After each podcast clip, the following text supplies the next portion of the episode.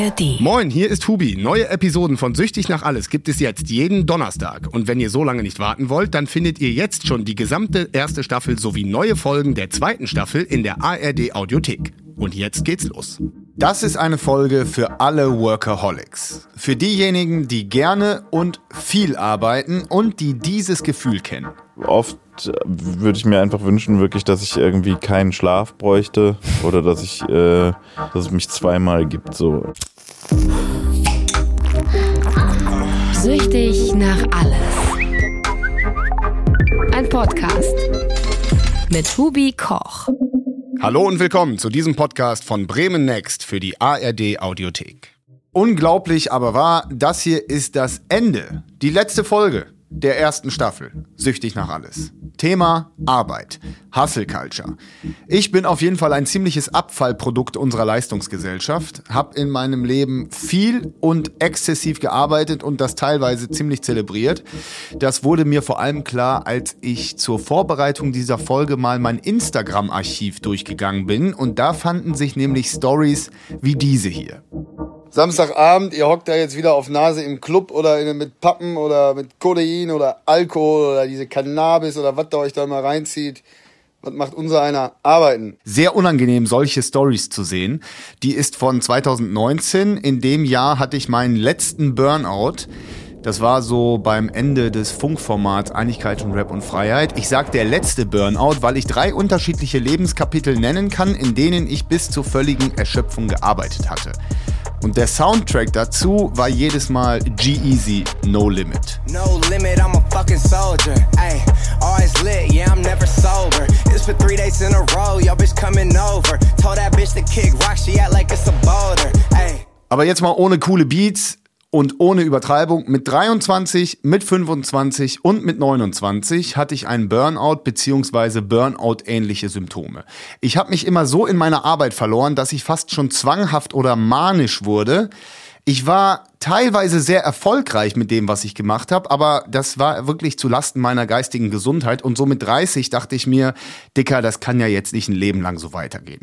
Und jetzt mache ich die Folge im Alter von 33 und mit der Weisheit von ein paar Therapiesitzungen, die mir in den letzten Jahren geholfen haben, Arbeit und die Stellung von Arbeit in meinem Leben mal ein bisschen zu reflektieren. Und gemeinsam mit zwei Gesprächspartnern will ich in dieser Folge das so oft positiv besetzte Bild eines Workaholics dekonstruieren. Selbst wenn man viel arbeitet oder sich selber als Workaholic bezeichnet, ist das eigentlich nichts, worauf man stolz sein sollte oder was einen dazu verleiten sollte, irgendwie selbstbewusster zu wirken oder eben das Ganze zu feiern und toll zu finden.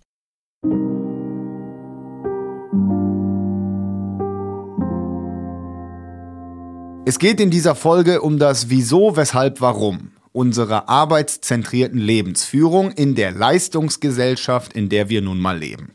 Es geht um Kompensation, ums Streben nach Anerkennung durch Leistung. Und damit geht es auch um das Erbe vorheriger Generationen und die Prägungen unserer Eltern und ganz besonders die Prägung unserer Väter. Und dafür treffe ich noch jemanden zum Gespräch und zwar in Genau, in Berlin treffe ich Jessin, Musiker, Rapper, Produzent, dessen erstes Soloalbum 2019 rauf und runter lief. Wahrscheinlich bekannt vor allem durch diesen Song. Es ist, als ob die ganze Welt an meinen Lippen hängt und mir fehlen die Worte. Du siehst mich an und wartest auf die richtige, doch ich habe sie verloren. Als das Album Y 2019 erschien, haben Jessin und ich unser erstes Interview gemacht. Und das habe ich in guter Erinnerung behalten. Daher hielt ich ihn jetzt auch für diese Folge für einen guten Gesprächspartner. Denn aus seiner persönlichen Musik höre ich auch das Getriebensein raus, das ich ebenfalls in mir trage. Wache aus Versehen auf im Leben, trau mich nicht aufzustehen, aber hab Angst drauf zu gehen, wenn ich mir eine Pause nehme. Jakob sagt, genieß die Zeit, solange sie bleibt. Doch ich find keine Ruhe, solange sie verstreicht mit 14 Langeweile, mit 20 Panikattacken. Seitdem süchtig nach Arbeit, seitdem jag ich mein Schatten. In der Stadt, in der immer irgendein Tourist einen Rollkoffer hinter sich herzieht, treffe ich Jessin in seinem Studio. Dort arbeitet er gerade an seinem kommenden Soloalbum. Hey, moin. Hey, moin. Ich treffe Jessin in seinem Coworking-Studio. Der Nachbar geht gerade, ich streichle noch dessen Hund und erlebe dann die erste Enttäuschung. Denn Jessin, der mir beim letzten Interview noch gepredigt hat, ich solle endlich mit dem Rauchen aufhören, der hat selber wieder angefangen. Aber gut, um Zigaretten geht's ja hier nicht. Das ist vielleicht was für die zweite Staffel. Hier geht's erstmal um Arbeit. Und Jessin als Independent-Rapper, Produzent, Labelchef und Inhaber von zwei CBD-Shops hat davon jede Menge zu tun. Ja, ich glaube, es geht vielen so. Also ich weiß jetzt nicht, ob ich da so allein stellungsmäßig irgendwie, ob das jetzt bei mir besonders ausgeprägt ist. Also es hat auch Gründe, das weiß ich mittlerweile, dass, äh, warum ich da dann irgendwie vielleicht mehr einen Hang zu habe oder so. Aber ja, ich, äh, ich, bei manchen Sachen bin ich mir immer so unsicher, wie bei dem Thema heute auch, Arbeit, ob das wirklich eine Sucht ist äh, oder ob das eigentlich nur so ein, wie sagt man, so ein Kompensieren von irgendwas ist halt. Ne? Ich sag mal so, die Übergänge sind fließend. Und nach handgestoppten 2 Minuten und 35 Sekunden schnippt Jessin seine Kippe auch schon wieder auf den Bordstein. Und dann gehen wir ins Studio. Das sieht genauso aus, wie man es sich vorstellt, mit diesen blau-grauen Schaumstoffdingern an der Wand, mit großen Boxen und einem kleinen Rechner auf einem großen Schreibtisch. Jessin setzt sich in seinen Arbeitsstuhl, ich nehme Platz auf einer kleinen Couch. Und zu Jessin muss man sagen, der ist ja nicht nur Rapper, sondern auch Produzent. Und mit seinem Freund und musikalischen Partner Audio 88 leitet er sein eigenes Label. Er ist quasi Künstler, Labelchef und Manager in einem, verantwortet Distribution, Presse, Social Media und dazu den ganzen Steuerscheiß eines ganz normalen Selbstständigen. Also alles aus einer Hand. Wie viel hat es denn auch mit ähm, nicht abgeben können oder mit Kontrolle zu tun? Immer weniger zum Glück. Also ich, äh, ich war in Therapie oder bin auch immer noch in Therapie und habe da viel über mich gelernt. ähm, glücklicherweise war das eine sehr gute Erfahrung oder ist es auch immer noch. Und äh, das war ein Teil davon. Also dass ich so ge gelernt habe, dass äh, dieser, dieser Wunsch, über alles Kontrolle zu haben, ähm, dass der halt extrem anstrengend natürlich auch ist.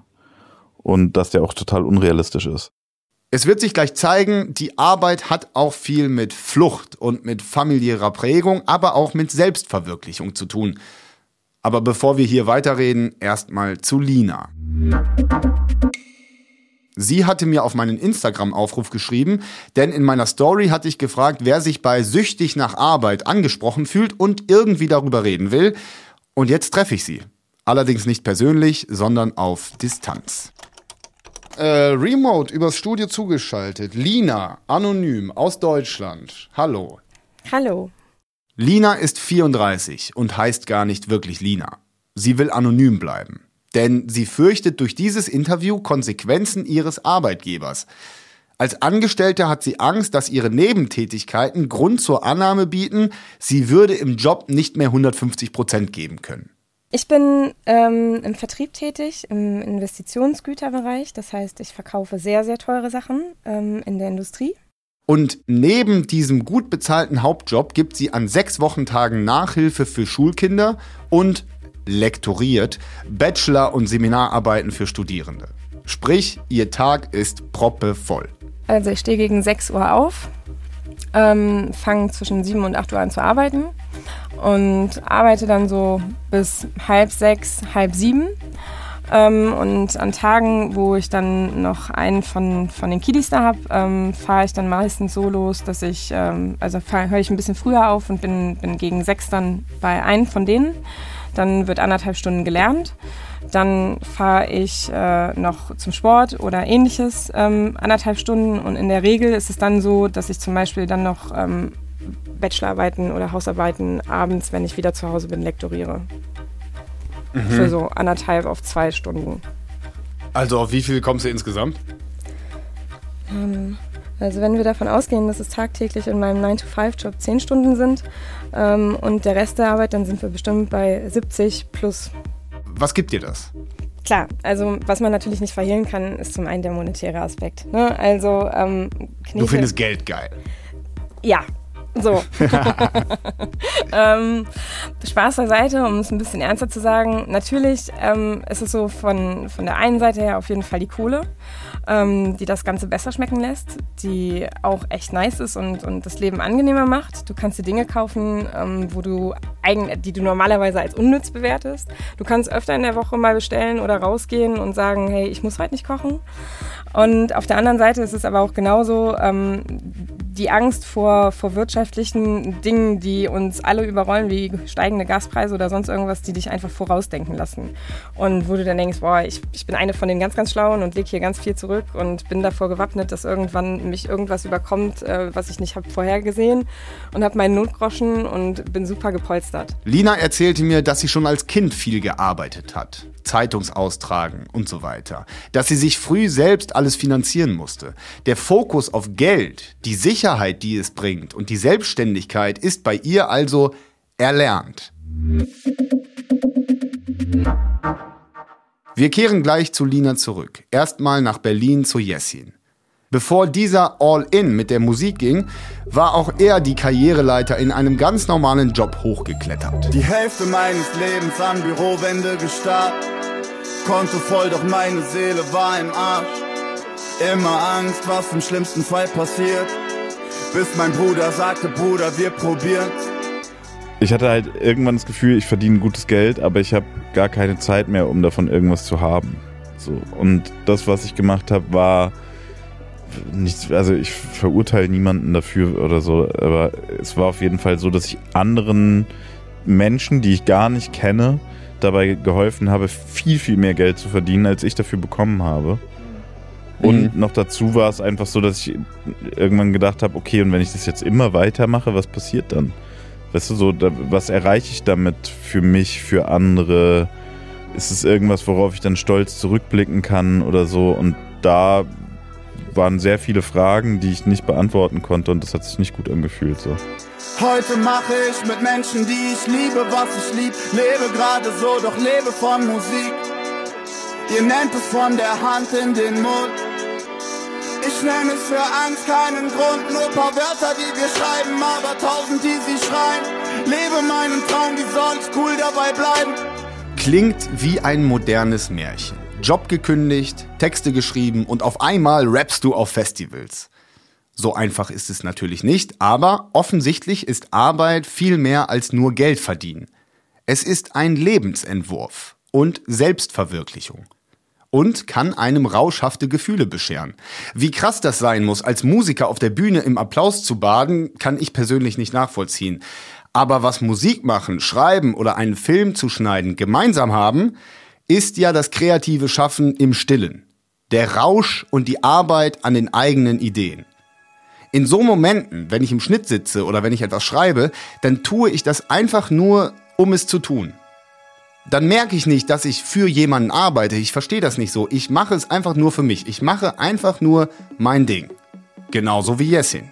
Ich würde es einfach jedem empfehlen, das zu probieren, irgendwas zu finden, was, was einem so dieses Gefühl gibt wo man nicht das Gefühl hat, ich muss das jetzt jemand anderem erzählen, dass ich es gemacht habe, wo man nicht das Gefühl hat, ich muss das auf Instagram posten, wo man mhm. einfach da sitzt und es reicht, dass, dass das gerade passiert, so weißt du? Also ich könnte mir das auch nicht mehr wegdenken. So wie ein Kind spielt, nur weil es spielen will und es will genau. nichts genau. damit erreichen. Genau. Wenn ein Kind Lego spielt, dann will es einfach nur Lego spielen und sonst nichts. Und was ist unschuldiger als das absichtslose Spiel, in dem man sich verliert? Dieses Gefühl holen sich viele Menschen außerhalb der Arbeit. In Hobbys, Interessen, im Spiel mit den eigenen Kindern oder bei einem Spaziergang in den Bergen. Ich hol's mir bei der Arbeit. Und es ist ein Privileg, mit dem Spiel seiner Kindheit Geld zu verdienen. Denn wisst ihr, was ich als Kind im Garten mit meinem Bruder gespielt habe? Journalist. Land, Sat 1, Fußball.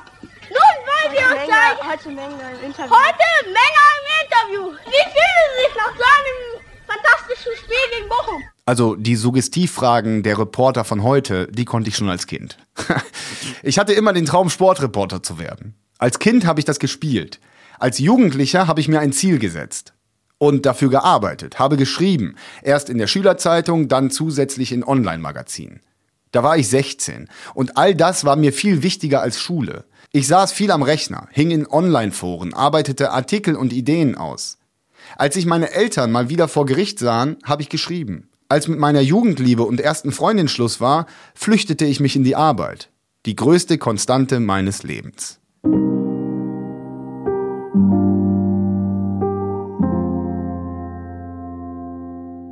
Die Word-Dokumente haben heute vielleicht andere Inhalte als damals, aber im Grunde mache ich alles wie immer.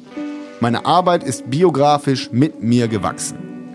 Das ist bei Jessie nicht anders. Sie waren saufen, ich hab Fruity installiert. Die Türme stürzten ein, ich hab Tapes produziert. Verkroch mich hinterm Bildschirm, hauste im Keller, ein paar Treppenstufen höher bricht die Ehe meiner Eltern.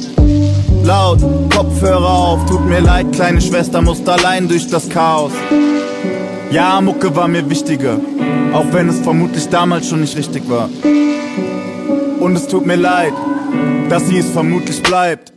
Bei Musik machen war es halt wirklich so geil, ich kann was von vorne bis hinten selber machen. Es macht Spaß.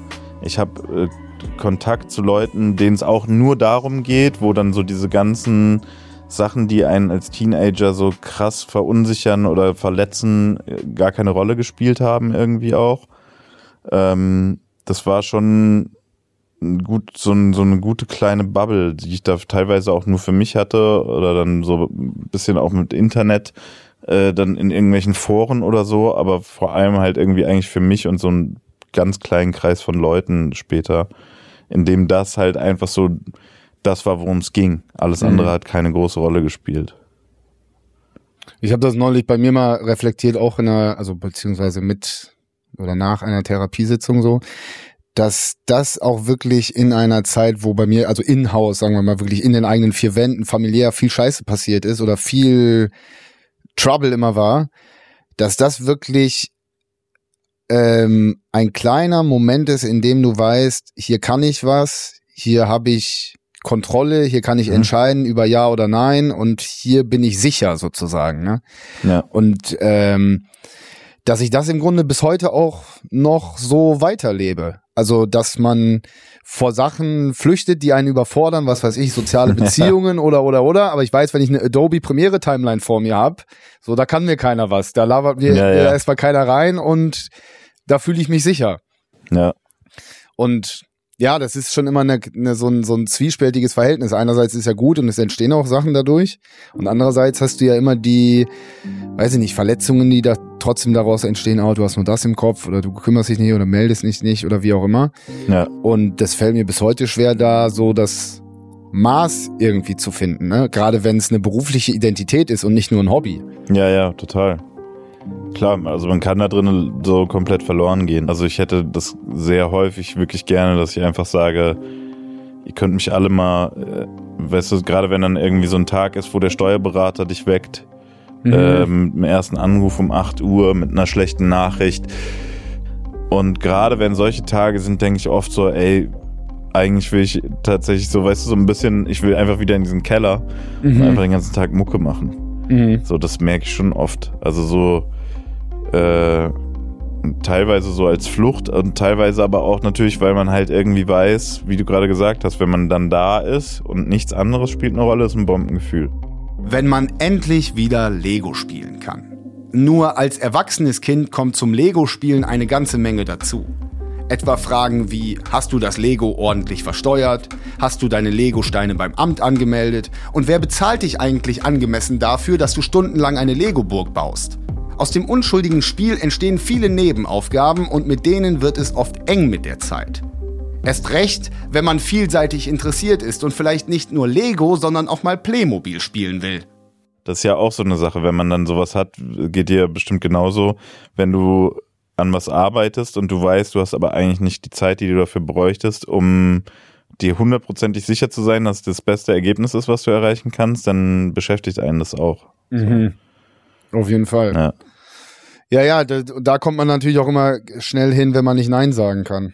Ja. Oder wenn man zu viel zu, ach ja, kann, und kannst du mal eben, ja klar, mache ich und das macht doch Spaß und das noch macht doch ja, Spaß, ja, wenn man die genau. Grenzen nicht absteckt, ne? Ja. Also das hatte ich auch so oft, dass man sich selbst in so eine Überforderungssituation reinmanövriert oder ich dann da sitze und denke, Digga, wie bin ich hier eigentlich schon wieder gelandet? Ich komme schon wieder vorne ja, und hinten nicht hinterher. Wollte ich doch eigentlich gar nicht mehr. Ja, das äh, Story of my life. In den letzten drei Jahren habe ich vor allem gelernt, Nein zu sagen. Das fiel mir gerade am Anfang echt schwer, aber Arbeit ist Arbeit, auch wenn sie Spaß macht. Ich muss das Kind in mir zügeln, sich nicht auf alles zu stürzen, was Spaß macht, um dann am Ende wieder ganz erwachsen auszubrennen. Lina stellt sich diese Fragen gar nicht. Zu viel Arbeit kennt sie nicht.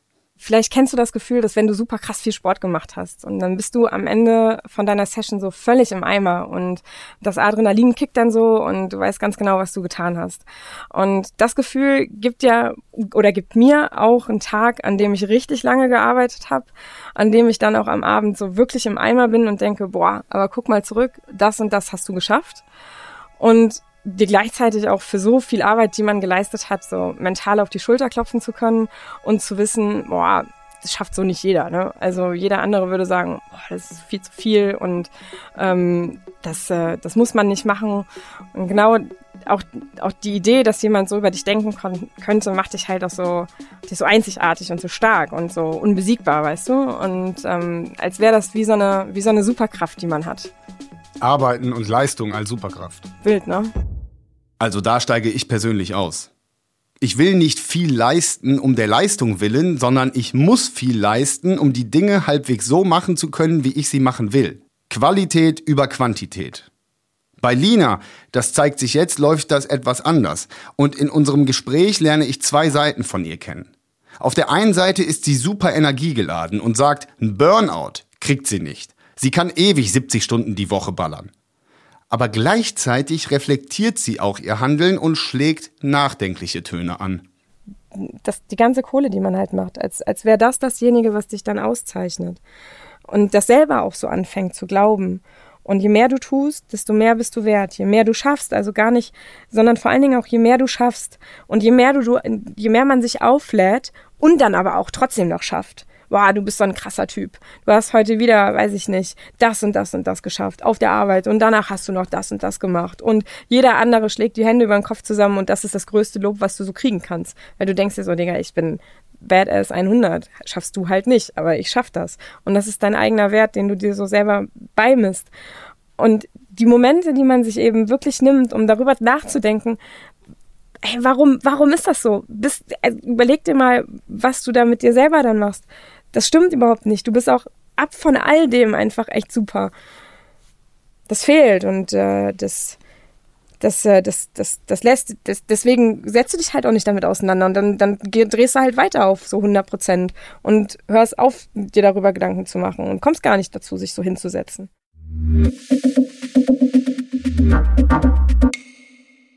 Ich habe mich ja mal hingesetzt.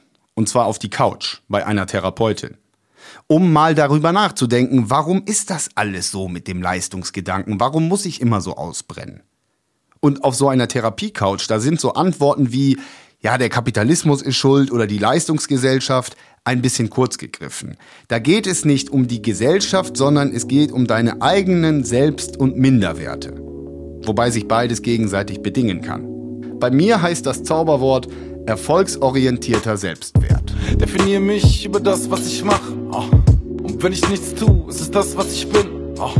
Es wurde mir mal gesagt, so ja, Herr Koch, wir machen vielleicht auch ein bisschen zu sehr davon abhängig, was Sie leisten und, und nur ja. für die Leistung haben sie es verdient, Anerkennung zu bekommen und gemocht zu werden und, und sich wohlzufühlen. Aber sie müssen ja nicht unbedingt was leisten. Das geht ja, ja auch anders. Ja. So, und da war ich erstmal so, pff, boah ja, stimmt schon, aber einfach so, also wie? Ja, den, man denkt ja mal, also das muss dann einen Ersatz dafür geben, so, ne? Wenn man jetzt ja, sagt, ja. okay, wenn ich nicht über meine Leistung mir Selbstwert aufbauen kann, worüber denn dann? Ja. Ich glaube, ich hab, bin mittlerweile gar nicht mehr so sicher, ob ich das bei mir so krass daran gekoppelt habe, was ich aber mittlerweile schon auf jeden Fall merke und auch rekonstruieren konnte und vor allem halt auch bei anderen beobachte, ist äh, die Tatsache, dass dass ich Migrationshintergrund habe, so wie, wie man das ja in der Vergangenheit genannt hat. Mhm. Äh, also eine Migrationsgeschichte in meiner Familie. Ähm, ich kenne das vom, also mir muss das nicht erklärt werden, mir muss, wurde vorgelebt, was es bedeutet, wenn man seinen Wert durch Leistung steigern kann. Mhm. Einfach die Anerkennung, die man in der Gesellschaft bekommt und auch die Akzeptanz, die man in der Gesellschaft bekommt, abhängig davon ist, was du leistest. Und es ist ja bis jetzt so, das ist mir schon sehr bewusst. Also das ist auf jeden Fall ein großer Faktor äh, der da mit reinspielt. Also das ist auch immer wieder mal Thema, so jetzt auch auf dem neuen Album, weil mir das einfach sehr bewusst geworden ist. Das hat dann nichts damit zu tun, ob ich wirklich von außen so wahrgenommen werde und ob wirklich mir irgendjemand das Gefühl gibt, ich sei mehr wert. Aber ich für mich habe sozusagen so als Kind irgendwie so abgespeichert.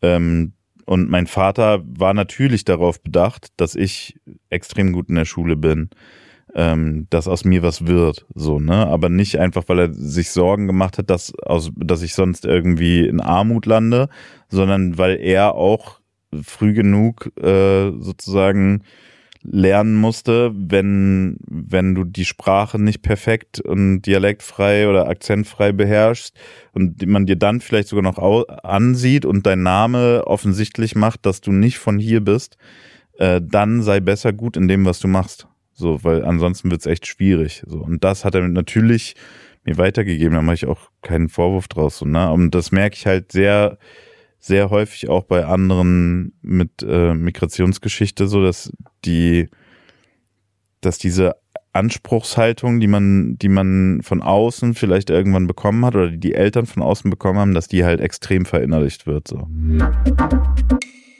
Wer mehr zum Thema Migration erfahren möchte, dem empfehle ich den neuen Podcast Unter Allmanns.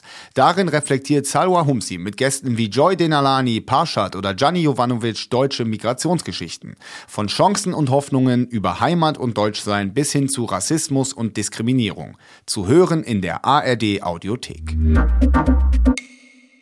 Schauen wir mal auf meine Allmann-Familie, ganz ohne Migrationsgeschichte. Mein Opa kam aus Kriegsgefangenschaft zurück und ging praktisch sofort auf Zeche arbeiten in Bochum. Deutschland lag in Schutt und Asche. Da hieß es Maul halten und Land aufbauen. Im Ruhrgebiet der späten 40er Jahre wurde mal locht. Da war nichts mit Therapie von Kriegstraumata oder so. Im Bergbau wurde Raubbau betrieben an Natur, Körper und Seele. Und in dieses Nachkriegsdeutschland wurde mein Vater geboren, in eine einfache Arbeiterfamilie. Und in solchen Familien hat man nichts gelernt über Emotionen, Achtsamkeit oder Selbstfürsorge. Man hat gelernt, Arbeit ist wichtig. Mein Vater wurde vom Arbeiterkind zum ersten Akademiker in der Familie, später zum Eigenheimbesitzer. Sozialer Aufstieg durch harte Arbeit. Und ich? Ich habe meinen Vater zeitweise sehr wenig gesehen, weil der wie viele Väter dauernd arbeiten war. Und dadurch wurde auch mir ein Leistungsgedanke vorgelebt. Und als kleiner Junge habe ich auch gelernt, durch Arbeit bekomme ich die Zuneigung und Aufmerksamkeit meiner Eltern. Und wie viele Menschen wollte auch ich meine Eltern stolz machen. Oder im Grunde wahrscheinlich nur von ihnen hören, Junge, das hast du aber gut gemacht.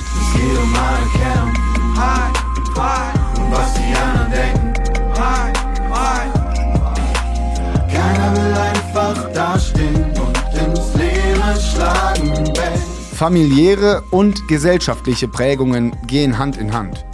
Das ist bei Lina nicht anders, die ja auch schon zu Kinderzeiten alles selbst bezahlt und viel gearbeitet hat. Und auch sie sieht über die eigene Biografie hinaus noch eine gesellschaftliche Komponente. Wie viel hatten das zu tun mit, mit Emanzipation und Gleichberechtigung und, und quasi der Rolle als Frau in der Gesellschaft? Ultra viel. Ultra viel. Mhm.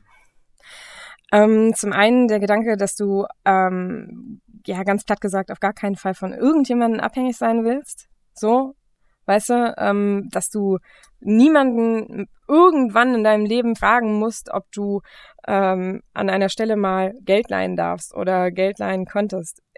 So, die äh, immer dafür verantwortlich sein zu können, dich selber da rauszuholen, egal aus welcher Situation auch immer. Ähm, und das Monetäre ist natürlich das, was man am einfachsten ähm, von, von solchen Dingen beherrschen kann. Mhm.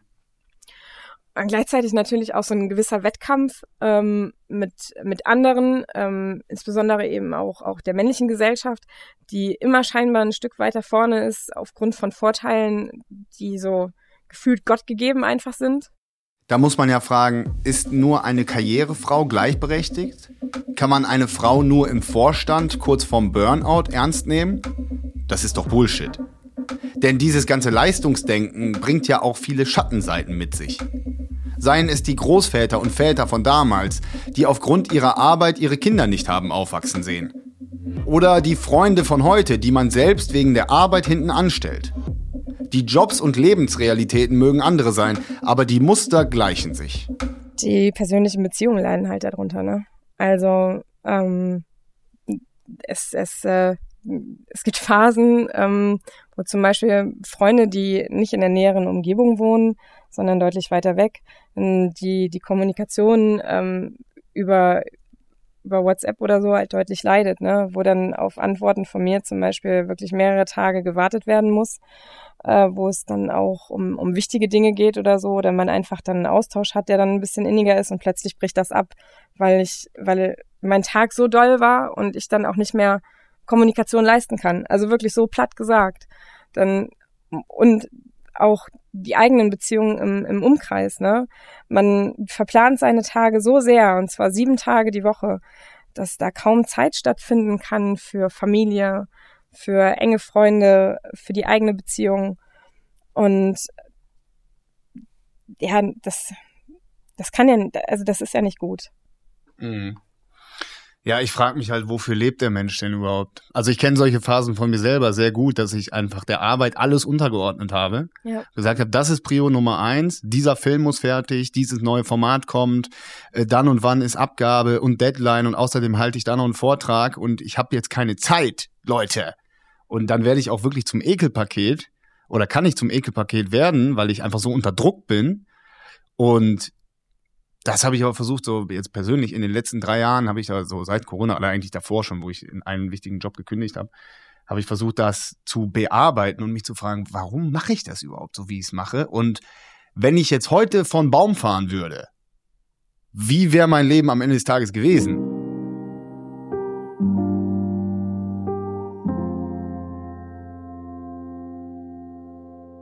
Und als ich mir diese Frage gestellt habe, kam ich mitunter zu erschreckenden Antworten. Denn berufliche Erfolge, die ich zeitweise feiern konnte, habe ich mit einem hohen Preis bezahlt. Oft und lange habe ich Freunde und Familie sehr vernachlässigt, war ein egoistischer Bastard und bin es oft heute noch, aber ich arbeite ja immerhin dran. Und habe erkannt, mit der Vernachlässigung meines Umfelds vernachlässige ich eigentlich mich selbst. Denn schmerzlich musste ich feststellen, Arbeitskollegen sind keine Freunde. Und Preise, Geld und Auszeichnungen ersetzen am Ende des Tages keine freundschaftliche Geborgenheit. Es braucht etwas, um so etwas zu reflektieren und zu kapieren. Ich hab's nicht getan, als ich noch wie blöd gerade ausgerannt bin, als Arbeitssüchtiger, als Gefangener meiner selbst. Überfordert von allem, was nicht mit Lego bauen zu tun hat. Ich werde eh niemals kapieren, wie das Ganze funktioniert oder funktionieren soll. A-Mucke macht noch Spaß, B-Mucke ist jetzt Job.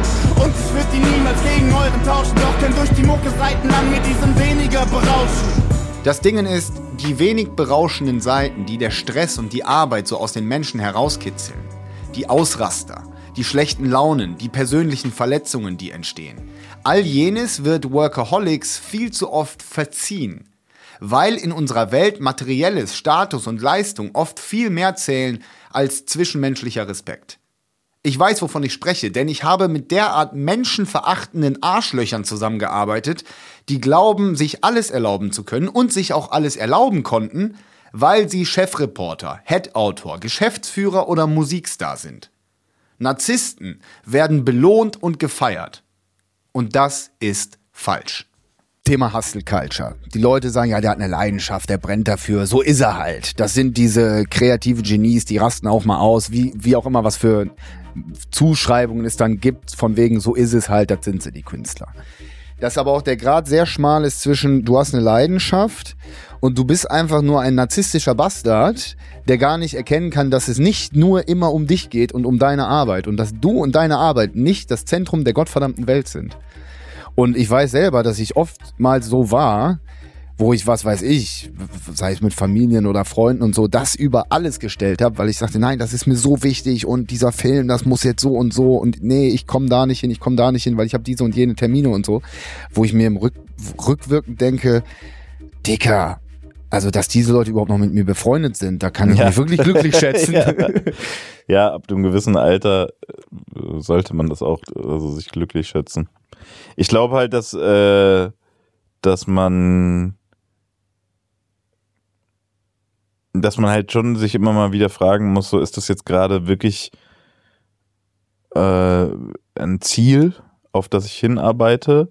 Oder ist es etwas, von dem ich mich versuche wegzuarbeiten, so, weißt du, die Unsicherheit oder die Unzufriedenheit? Mm. Weil ich glaube, das ist ganz oft so, dass man eigentlich Angst davor hat, sich irgendwas einzugestehen oder irgendeine Tatsache zu akzeptieren, eine eigene Schwäche anzunehmen und dann versucht mit Arbeit, mit äh, einfach extrem viel Energie äh, davon wegzukommen, so weißt du. Und klar, sowas kann ja auch gesund sein, dass man halt einfach sagt, ich will ein besserer Mensch werden, aber ich glaube, bezweifle jetzt, dass man mit einem Film, mit einem Song oder was auch immer zu einem besseren Mensch wird, so weißt du, sondern Ja. du wirst halt zu einem besseren Mensch, indem du deine Mitmenschen besser behandelst. Ja.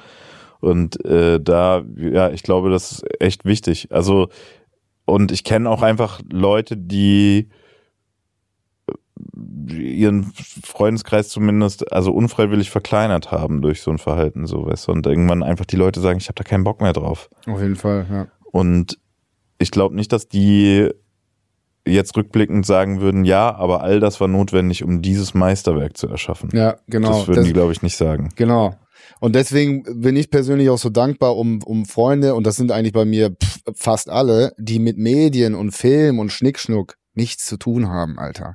Da man kommt's- da so einen Reality-Check Ja, bekommt. das ist so ein Reality-Check. Da ist so, Ja. ich gehe arbeiten, so und denen ist scheißegal. Mache ich jetzt ein Interview mit Jessin oder mit dem Kaiser von China und gewinne ich jetzt einen Preis oder nicht? Pff, ist doch kackegal. Also das juckt mich ehrlich gesagt nicht. So, das spielt keine Rolle. Und das äh, war lange anders, wenn du dich zu viel mit Leuten auch umgibst, die quasi aus so einer Szene kommen und so weiter, habe ich festgestellt, für mich boah, voll ungesund, Alter. Ja, es wäre immer irgendwie interessant, äh, da bin ich ni- nicht schlau genug für, aber ich glaube, irgendwie könnte man bestimmt feststellen, ob sich sozusagen immer in solchen Blasen Menschen zusammenfinden, die alle ihren Selbstwert gerne über sowas definieren Mhm. möchten. Mhm. Und dann ja auch gegenseitig das, sich das Gefühl vermitteln, dass es so ist. Also weißt du, wenn, Mhm. wenn du halt nur mit Leuten rumsitzt, die sich die ganze Zeit daran messen, dass sie, äh, wie, wie stark sie sind oder wie viel Muskeln sie aufgebaut haben oder so, Mhm. fängst du halt irgendwann natürlich auch an, das zu wollen. Weil das ja offensichtlich das ist, wonach man bewertet wird. Und wenn du Ja. nur in solchen Kreisen bist, wo du halt, wo je- wer am meisten arbeitet, ist am selbstständigsten und ist am erfolgreichsten und äh, so dieses Gefühl vermittelt bekommst, dann denkst du halt natürlich irgendwann, okay, das ist es. So, so wird man ein wertvoller Teil dieser Gesellschaft oder so wird man ein guter Mensch. Mhm. Äh, und also, da, also ich habe in, in Firmen gearbeitet, wo das so war. Wenn du, wenn du pünktlich Feierabend gemacht hast, Loser. dann warst du ein Loser, ja. Dann war das also, dann musstest du einfach drüber nachdenken, willst du deinen, willst du befördert werden, willst du deinen Job behalten oder was auch immer, dann bleib länger. Eine, die ja gerne mal länger bleibt, ist Lina. Nur geht's da wirklich um Verkaufszahlen, um Umsätze oder doch um was ganz anderes? In Wahrheit geht's ja gar nicht darum. In Wahrheit geht's echt einfach nur darum, sich da so über andere zu erheben und zu sagen, ey, das, was du nicht schaffst, das schaffe ich fünfmal. Hör mal auf rumzujammern, guck mal mich an, ich mach das und das und das und ich gehe dir vorne ran und dann komm halt hinterher. Und so diese Überlegenheit, sich selber zu schaffen. So, und das Gefühl zu haben, ich, ich kann da mehr und endlich mal Bestätigung zu bekommen, ne? So. Das, ja, das wollte ich gerade sagen, endlich mal Bestätigung zu bekommen, also eine Bestätigung zu bekommen, die man früher nicht bekam oder die man irgendwie woanders eigentlich vermutet, aber sich über die Arbeit holen will. Ja. Und man könnte es ja auch umdrehen und sagen, man erhebt sich nicht über andere, sondern man arbeitet seinen eigenen Minderwert weg und kommt auf so ein Normallevel hoch. Weil, also, wer wärst du jetzt noch, wenn du all das nicht leisten würdest? Also, wenn man das alles wegnimmt, dann würde ich sagen, ist da ja wahrscheinlich irgendwie etwas viel tiefer sitzendes, was jetzt mit Arbeit gar nichts zu tun hat, was eigentlich bearbeitet wird, indirekt durch die Arbeit. Ja, mit Sicherheit. Hast du da schon mal so drüber geredet, beziehungsweise dir Gedanken drüber gemacht? Ja, Ja? Ja, ähm, das ist tatsächlich auch in jüngster Vergangenheit. Da gab es zwei Situationen ähm, in, äh, in diesem Sommer tatsächlich, ähm, wo ich auch das erste Mal wirklich formuliert habe, das, das ist nicht mehr normal und das grenzt an der Arbeitssucht. Waren wir, ähm, ich, ich und mein Freund im Urlaub und ähm, ich, ich hatte alles mit. Ich war gepackt, äh, als äh, wäre wär ich das Homeoffice auf Reisen. Ne? Also ist kein Witz. Und dann kannst du dir vorstellen, der Jahresurlaub, ähm, das erste Mal, wo, wo man dann wirklich Zeit mit mir verbringen kann, und dann packt die da ihren Laptop aus, weißt du? So. Mhm. Und ähm, dann habe ich das das erste Mal auch so konkret formuliert, dass ich glaube und vor allen Dingen auch Angst davor habe, dass, dass ich es nicht aufhören kann. Dass ich das einfach nicht sein lassen kann. Gar nicht so, ich will das gar nicht mal so als Arbeit bezeichnen, sondern dieses permanente Aufladen von, von selbstgestellten Aufgaben. Und das Gefühl zu haben, ich muss das machen. Ich, ich, ich muss auch noch das machen. Mhm. Und natürlich musst du dir dann auch mal Gedanken machen, soll das so bleiben? Wenn ja, für wie lange? Und wenn nicht, willst du das dann mal in Angriff nehmen, damit aufzuhören? Das mit dem Aufhören ist wie bei jeder Sucht. Im Prozess wird man ergründen, was die Funktion des Konsums oder Verhaltens ist. Und der Weg dorthin führt über Fragen. Es ging, ging auch mal so darum, dass ich einfach ein Ziel formulieren soll. Welches Ziel müsste denn erreicht sein, damit ich mal einen Gang runterschalten kann oder so. Damit du endlich zufrieden bist. Ja, genau. Und mhm. dann habe ich aber auch gemerkt, dass, also klar, so materielle Ziele, dann vielleicht irgendwie finanzielle Sorglosigkeit oder so. Aber auch da wäre ich mir nicht so ganz sicher. Weißt du, würde ich jetzt auch nicht drauf wetten, dass ich dann diesen, äh, dieses Bedürfnis nicht mehr hätte, ständig noch irgendwie ein, ein To-Do mir drauf zu schaffen und noch irgendeine Verantwortung und noch irgendein neues Projekt. So, das weiß ich nicht, ob, ob das dadurch verschwinden würde. Ich glaube, das hat eher was wirklich mit einer inneren Einstellung zu tun als mit äußeren Zielen oder so. Ein Begriff, an den ich in diesem Kontext immer wieder denken muss, ist agitative Depression. Also nicht die Depression, bei der man betrübt, traurig, lethargisch und kraftlos im Bett liegt, also so die klassische Depression, sondern die Art, die einen unruhig hält und immer weiter vorantreibt. Die Menschen, die an einer agitativen Depression leiden, die müssen immer irgendwas zu tun haben, weil sie die Ruhe gar nicht aushalten und gar nicht zulassen können. Ein Zustand, von dem Arbeitgeber in unserem kapitalistischen System natürlich profitieren. Denn diese Leute sind oft hochgradig leistungsfähig. Nur ewig kann das ja auch nicht so weitergehen. Lina habe ich in unserem Gespräch mal die klassische Frage aus einem Bewerbungsgespräch gestellt. Also wo siehst du dich in fünf Jahren? Würdest du sagen, oh, ich würde gerne auch mal ein bisschen irgendwie weniger arbeiten können oder ich will meine Firma übernehmen und Geschäftsführerin werden oder ich versuche halt so ein bisschen rauszufinden, also du hast es ja schon als Problem identifiziert, aber du willst auch nicht so richtig davon ablassen. Was machst du jetzt? Also die Idee ist, ähm, so am besten in zehn Jahren nur noch halbtags zu arbeiten und nichts mehr zu machen. Und finanziell so gepolstert zu sein, dass es einfach funktioniert. Und dann mache ich auch gar nichts mehr. Und das ist natürlich noch ganz weit weg und bis dahin kann ich dem ganzen Jahr noch so weiter frönen, wie es bisher ist. Das ist ein schlauer Plan, oder? Ja, ich frage mich gerade, ob du überhaupt halbtags arbeiten kannst, wenn du dir gar nicht beibringst, äh, nichts zu tun. Was machst du denn dann mit dem halben Tag? Das wird dich ja komplett überfordern. Oh, da kannst du recht haben.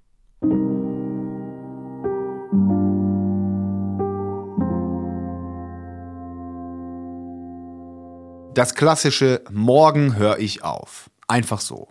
Klar. Denn wenn du süchtig bist, dann hörst du nicht einfach auf. Wenn exzessives Arbeiten eigentlich ein ganz anderes Problem kaschiert, verschwindet dieses andere Problem ja nicht einfach. Aufhören muss man lernen. Und ohne regelmäßige Auszeiten und Urlaube hätte ich mir die Gedanken dieser Folge wahrscheinlich nie gemacht. Auch wenn ich kurz stehen bleib, die Dinge hier gehen ihren Weg. Auch wenn ich kurz stehen bleib, die Dinge hier gehen ihren Weg. Was zählt, ist heute.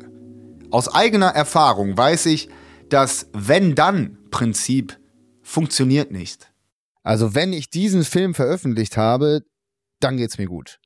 Mhm. Nur das Problem ist, dieses Wenn-Dann-Prinzip ist voll der Betrug, weil es ist ja nie genug. Weil dann habe ich diesen Film und dann kriegt er vielleicht auch noch einen Preis und ja, hat ja. voll die Öffentlichkeit. Ja, und dann, ja gut, jetzt hast du zwei Wochen nichts gemacht, jetzt muss er aber das nächste machen. Also ja, ja. diese Befriedigung durch Arbeit oder wirklich eine tiefsitzende Zufriedenheit durch Arbeit, durch Leistung, das funktioniert halt nicht. Ja. Und das, deswegen glaube ich auch, dass es halt wirklich, wie gesagt, keine Ziele sind, die, auf die man eigentlich hinarbeitet, sondern man arbeitet von, sich von irgendwas weg. So. Mhm. Weißt du, ich habe auch gesagt, ey, ich will einfach nur einmal in die Top Ten. So, weil das war als Kind für mich, das war so, Alter, die Charts, Top Ten, krass. Mhm. So, ich habe wirklich jede Woche mir die Top Ten von vorne bis hinten durchgelesen. Ich konnte dir auswendig sagen, wer letzte Woche wo war und so. Keine Ahnung. Ich hatte da so eine Obsession als Kind. So, das war für mich die Darstellung von Musik. So. Also wenn Yes in einmal Top 10 geht, dann bin ich glücklich. Ja, Mäßig. genau. Dann wäre so, Ja. ja, dann habe ich alles erreicht. Danach kann auch keine Ahnung. Dann kann es auch niemanden mehr jucken, was passiert und so. Ja, jetzt waren wir mit dem letzten oder vorletzten Album waren wir auf Platz zwei. Ich kann Ihnen nicht mal mehr sagen, ob es das letzte oder das vorletzte war. Und Mhm. beim nächsten Mal denke ich halt so, ja, also Platz 1 wäre halt schon krass. So. Mhm. Platz Wäre 1 will schon krass oder muss es schon sein? Ich würde lügen, wenn ich sagen würde, ich will dieses Ziel nicht erreichen. So, aber ich weiß auch, wenn ich es dann erreicht habe, und ich kenne ja Leute, die auf Platz 1 waren, gewöhnt man sich auch daran. Mhm. Und man hat dann Angst, dass es beim nächsten Mal nicht wieder das ist, vielleicht sogar. Und deswegen glaube ich halt, das sind dann eigentlich keine, das sind dann keine, also das sind zwar Ziele, die man sich setzt, aber das sind jetzt keine, wenn, dann und da bin ich zufrieden. So, das ist, Tyler Durden mäßig. Alles, was du hast, hat irgendwann dich. So, ja, wenn du die Ja. Eins einmal hast, dann hatte ich die Eins, weil du bist abhängig davon. stimmt, Scheiße. ja, ja, Tyler Durden, die Filmfigur aus Fight Club, sagte auch, du bist nicht dein Job. Und genauso wenig bist du dein Erfolg. Der ist natürlich für jeden etwas anderes. Für den einen die Top 10 in den Charts, für die andere eine Beförderung oder ein sechsstelliges Gehalt. Aber egal was es ist, egal welche Ziele man verfolgt, niemand kann es weiterbringen als zu sich selbst. Und dabei ist die Arbeit oft kontraproduktiv, denn auch wenn sie Selbstverwirklichung ist und auch wenn sie Spaß macht, durch die Arbeit habe ich mich oft selbst verloren. man sollte es einfach immer mal wieder hinterfragen. So, warum mache ich das gerade? Äh, werde ich ein glücklicherer Mensch? Werden Menschen um mich rum, die mir wichtig sind, glücklicher dadurch, dass ich das jetzt so mache oder nicht? Mhm. Ich glaube oft, wenn man dann ehrlich zu sich ist, ja, wenn man dann ehrlich zu sich ist, merkt man, okay, ich weiß ich nicht, ob ich jetzt drei Jahre in einem Tunnel verschwinde und dann am Ende sagen kann, siehst du, mein letztes Album lief besser. So, weißt du, so jetzt, ich habe es geschafft, ich habe euch doch gesagt, ich verkaufe äh, doppelt so viel Einheiten. Ob dann alle sagen werden, oh, zum Glück, weißt du, jetzt sind wir so froh, dass wir drei Jahre nichts von dir hatten. äh, also, weißt du, da, da, wer, wer wird es am Ende sagen und es ist am Ende auch das, was man haben will, weißt du, so. Die Generationen vor uns wussten genau, was sie haben wollen, weil sie vieles nicht hatten. Sie wollten Frieden, sie wollten Wiederaufbau, sie wollten ein neues Leben in einem fremden Land, sie wollten Wohlstand, sie wollten, dass es den Kindern mal besser geht. Heute bin ich eins dieser Kinder, deutscher Mittelstand, im Wohlstand geboren. Es ist ein Privileg, sich überhaupt darüber Gedanken machen zu können, wie viel und warum man arbeitet. Zu viele Menschen haben dieses Privileg auch heute in Deutschland immer noch nicht. Weil es trotz Arbeit hinten und vorne nicht reicht. Der Amazon-Fahrer, die Erzieherin oder die Pflegekraft. Und gerade deshalb muss die heutige Generation andere Werte hochhalten als Geld und Leistung. Werte wie Selbstfürsorge, Familie, Ökologie oder Solidarität. Diese Generation kann für einen Paradigmenwechsel sorgen, der gesellschaftlich stattfindet, aber auch ganz viel mit uns persönlich zu tun hat.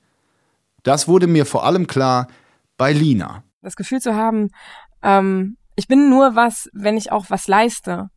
Das ist so von außen betrachtet eigentlich so bitter. Und so dieses Streben nach Anerkennung, dieses Streben nach Anerkennung, was es vielleicht früher nicht gab, was man, was man auch heute nur noch schwer bekommt, von aus den Quellen, die, die, wo man sich das so, so, so lange wünscht, weißt du? Und die vermutlich aber nie das geben werden, was man sich wünscht.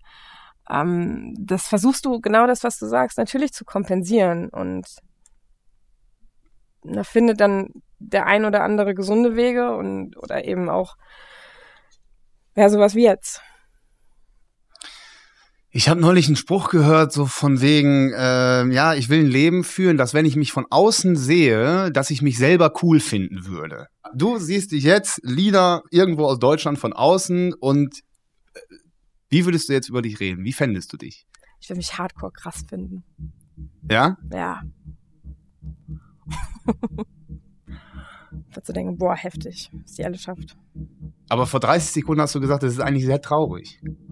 Ja, aber das, das äh, weiß ich ja von außen nicht, dass es nur aus bestimmten Gründen so ist, dass ich so nach vorne renne. Ja gut, aber von außen hättest du quasi, du, du, du wärst ja allwissender Erzähler, du weißt alles. Das musst du sagen. Ja, dann würde ich es vielleicht doch schon ein bisschen trauriger finden. Dann würde ich vielleicht denken, guck mal Mädchen, hör, doch mal, hör einfach mal auf damit. Lass das mal sein. Mach mal ruhig und, und mach mal ein bisschen, worauf du Bock hast. Und nicht nur sowas. Mhm. Mach mal ein bisschen mehr von dem, was dich wirklich glücklich macht. Süchtig nach alles. Ein Podcast mit Hubi Koch. Weitere Folgen findet ihr in der App der ARD Audiothek. Zum Abschluss habe ich noch eine Podcast-Empfehlung für euch. Die Frage von Funk. Jede Woche geht Host Frank auf die Suche nach Antworten auf komplizierte Fragen. In der Folge Studienabbruch und Ausbildungsfrust will er herausfinden, wie du deinen Traumjob findest. Dafür macht Frank Tests im Internet, spricht mit jemandem, der gerade struggelt, seinen Traumjob zu finden und geht zur kostenlosen Berufsberatung bei der Bundesagentur für Arbeit. Wie das Ganze ausgeht, hört ihr bei Die Frage in der ARD Audiothek und überall da, wo es Podcasts gibt. Dir gefällt süchtig nach alles? In der ARD Audiothek kannst du bereits jetzt die ganze Staffel hören. Und übrigens gibt's da auch neue Folgen der zweiten Staffel. Klick einfach auf Abonnieren, dann verpasst du nichts.